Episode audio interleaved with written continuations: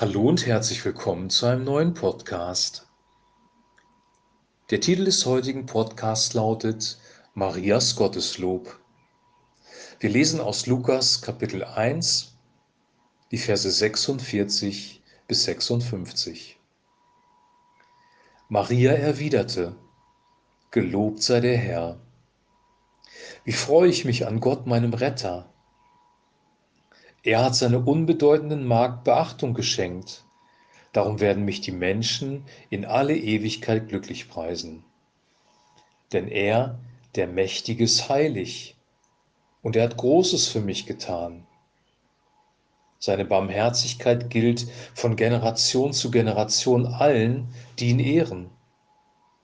Sein mächtiger Arm vollbringt Wunder, wie er die Stolzen und Hochmütigen zerstreut er hat Fürsten vom Thron gestürzt und Niedrigstehende erhöht. Die Hungrigen hat er mit Gutem gesättigt und die Reichen mit leeren Händen fortgeschickt.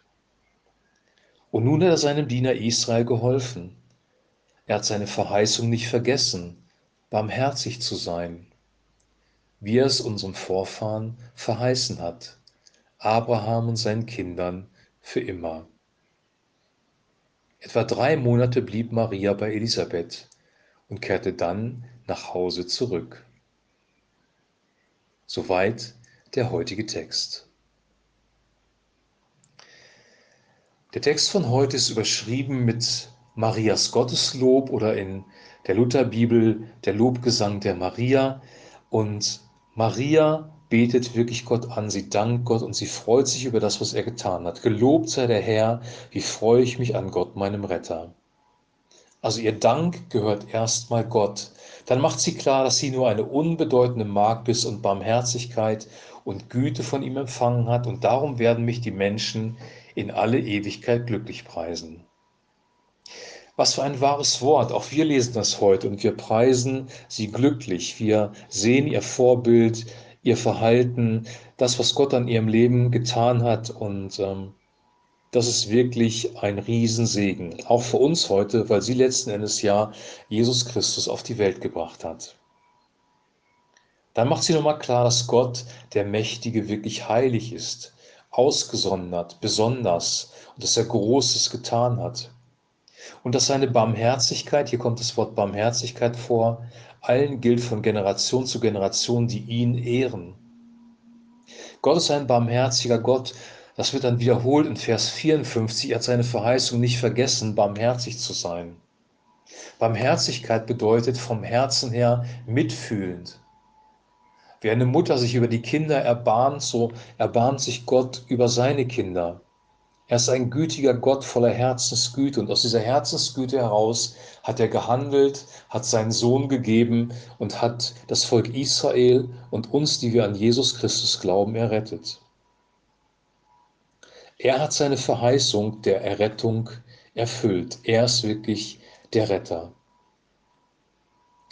Dann wird nochmal klar gemacht, dass Gott wirklich mächtig ist, sein mächtiger Arm vollbringt Wunder. Wir haben über das Übernatürliche gesprochen und Gott vollbringt wirklich Wunder. Und hier hat er eine Jungfrau schwanger werden lassen.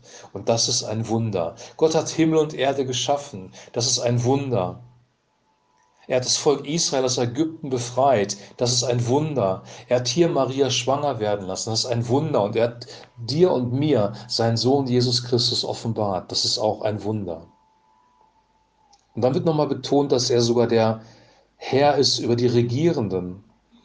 Er stürzt Fürsten vom Thron und erhöht Niedrigstehende. Hungrige füllt er mit Gutem, hat er mit Gutem gesättigt, steht hier, und die Reichen mit leeren Händen fortgeschickt. Wenn wir an ihn glauben, wenn wir ihm vertrauen, dass er unser Versorger ist, dann wird er uns mit Gutem sättigen. Er wird uns Gutes geben. Gott gibt uns nichts Schlechtes, er gibt uns Gutes und ihm gebührt alle Ehre. Sie erinnert dann nochmal an die Verheißung, an die Verheißung an die Vorfahren, wie es unseren Vorfahren verheißen hat, Abraham und seinen Kindern für immer. Die Verheißungen Gottes wurden von Generation zu Generation weitergegeben. Die Eltern haben ihren Kindern von den Taten Gottes berichtet, die er in der Vergangenheit getan hat. Und wir sollten uns auch auf das besinnen, was Gott an Gutem in unser Leben getan hat und auf das Vertrauen, was in Zukunft an Gutem kommen wird, weil er ist ein guter Gott. Wenn wir Jesus Christus nachfolgen und wenn wir seine Jünger sind, dann ist Gott unser Vater und er wird in unserem Leben Gutes tun. Ob die Zeiten gut sind oder schlecht, spielt dann keine Rolle. Gott ist gut, er bleibt gut und er wird uns Gutes tun. Drei Monate blieb Maria bei Elisabeth auch zurückgezogen, auch in der Einsamkeit. Und dann geht sie wieder nach Hause. Und dann ist die Zeit, dass Elisabeth einen Jungen zur Welt bringt. Und darüber hören wir im nächsten Podcast.